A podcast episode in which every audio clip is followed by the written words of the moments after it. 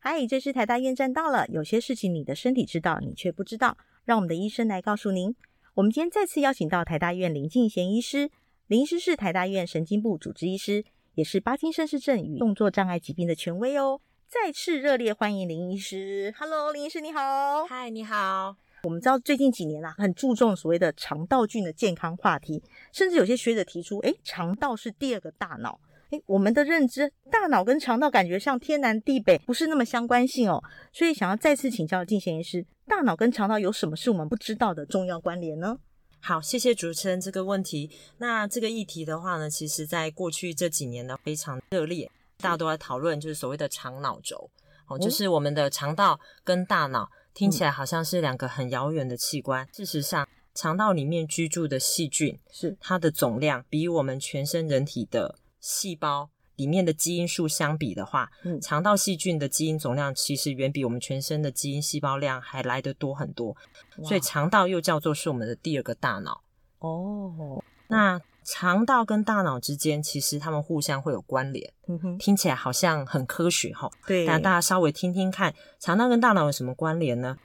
首先，它们有所谓的迷走神经系统，会将肠道神经系统与大脑串联在一起。还有另外一条嗯不是迷走神经的高速公路，嗯哼，会借由肠道菌分泌的一些肠道代谢物嗯，借由血液嗯，透过我们的大脑跟血液的屏蔽，影响到我们的大脑系统。哦，所以每天我们的肠子的蠕动产生的肠道菌，它产生的不同的效果，都会影响到我们的大脑运转功能。是，我先来分享一个没有顾好肠道健康，可能就会导致大脑生病的案例。是，我想在上一集大家有听到，就是神经退化性疾病，包括最常见记忆力不好的阿兹海默症，是，跟动作会渐渐变慢的帕金森氏症。是，那这两个疾病其实已经在过去十年的研究都发现，不管是罹患帕金森或者是阿兹海默症的也好，跟同年龄的健康人，哦，他们饮食习惯也相似的人比较起来，嗯他们的肠道菌相其实是差异非常大的。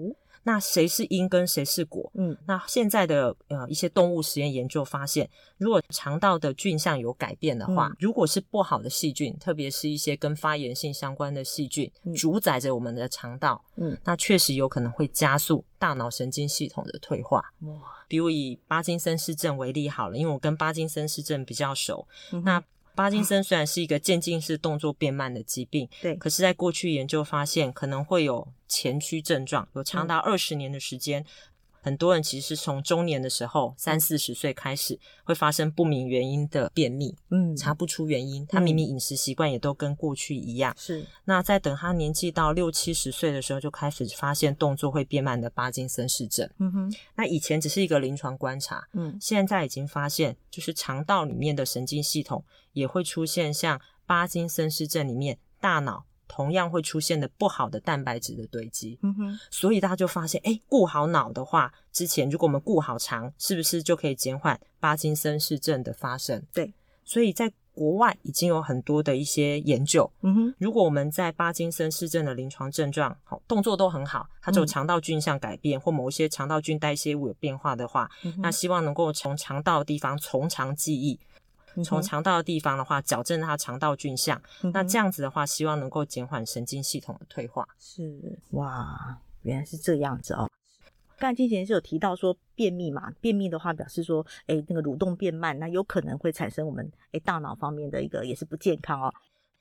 各位朋友，如果有长期便秘的问嗯题，第一件事其实不是先担心自己将来会不会变帕金森氏症，嗯应该先担心说，就是我的肠道会不会有不健康的状态哦，所嗯以来做大肠镜是一个很好，就是检查自己肠道健康的一个工具。是，如果真的要解除便秘这件事情，嗯我们还是建议用正常的饮食习惯来调整。嗯那一直吃清肠药或 者使用晚肠，对这样反而会过度的刺激你肠道的蠕动。哦那久了之后，这当然也是一个不健康的肠道刺激。是那是这样其实也会间接的影响你的肠道菌相，就变成只哦有很顽劣的菌相才能挺得住你一天到晚去晚肠的情况，是它才能够存活下来。那各位朋友这么聪明，一想就知道，这样对我们肠道健康，它的健康身体状态是不好的。嗯我们要避免这样的事情，过犹不及哦。那到底是要吃什么样的食物可以顾好肠道健康，又可以兼顾到脑健康呢？那吃什么好嘞？嗯哼那就是要吃一些不要让你的肠道产生一些发炎性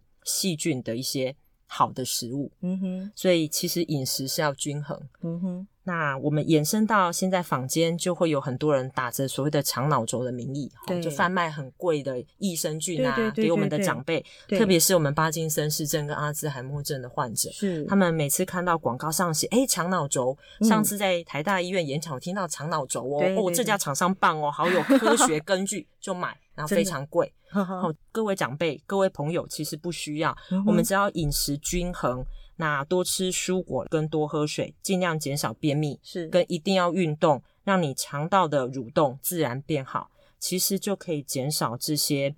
不好的肠道菌上的滋生。还好听到进贤师讲，不然我真的你想打算说要买的是不我是要要打下算单的打这样算要团购了，打算团购了哈。 那我们知道坊间还有一些优酪乳啦、养乐多这些，诶，好像也是对肠子不错哦。那会不会多喝了对肠道细菌有帮助呢？好，那谢谢主持人这个问题。养乐多的话，从我幼稚园的时候就一直喝到现在。 那这些养乐多或者所谓的益生菌里面的话，都有很多的比菲多氏菌啊、哦等等的哈，或者是是乳酸菌。对那这些确实会增加肠道的蠕动，嗯减少我们所谓的便秘的情况。对，那偶一为之哈，比如说一个礼拜喝个一两瓶，增加肠胃蠕动，嗯或哼吃优酪乳等等，嗯哼，当然改善肠道的排便蠕动是有帮助。是但是我们其实很担心，有些长者为了很怕得到这些退化性疾病，就疯狂的去买一些啊、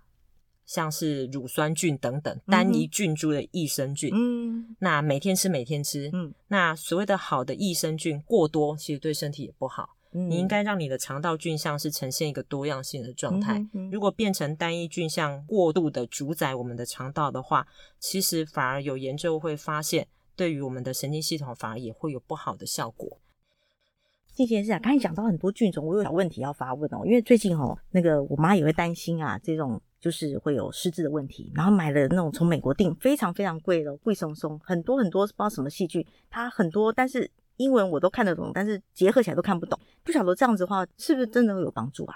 好，谢谢主持人这个很好的问题。是哦，实不相瞒，我爸妈也买了一大堆益生菌，真吓坏我了。 这样，哦，所以回去之后我就好好跟他们说，其实仔细看它里面的益生菌的成分的话，嗯当然很多都是我们常见的比菲多氏菌啊、嗯乳酸菌啊嗯等等，是这些我们常常在优格、食物甚至养乐多里面其实都有。哦但是是就如同刚刚所说的，我们嗯应该让我们的肠道保持着是一个自然的生态系统。自然的肠道环境，自然而不是用吃一大堆可能在细胞或动物实验是个好菌，但是嗯你如果过度着迷，让你的肠道全部都是这个所谓的好菌，嗯主宰着你的肠道，反而没有其他细菌，嗯你就丧失了你肠道的菌相的多样性，你改哦变你肠道的生态平衡。是改变了肠道的生态平衡之后的话，一些正常的生理变化就会产生，可能反嗯哼而会导致不好的效果。我其实鼓励大家，如果已经买了也没关系哈，嗯哼不要拿去丢掉。嗯哼那如果它能够促进大家排便蠕动增加，嗯哼我们就两三天或一个嗯礼拜补充一次没关系。嗯但是我还是鼓励大家多吃正常的蔬菜水果，多嗯喝哼水，用运动自然的方式，让我们肠道维持一个正常的生理健康状态。是是所以顾好你的肠，就等于顾好你的脑。是我们每天吃的东西，其实就会影响到我们大脑的运作。是好，那今天谢谢静贤医师再次跟我们分享这么多关于肠道菌健康与脑健康两者影响的层面、深度跟广度啊，真的是受益匪浅，获益良多哦，让我们真的对健康能够更重视。好，那再次感谢静贤医师。谢谢，好，如果这些小资讯对您有帮助，欢迎订阅我们的频道，也可以分享给身边关心健康的朋友们。这里是台大医院站到喽，我们下次见喽，拜拜。拜拜。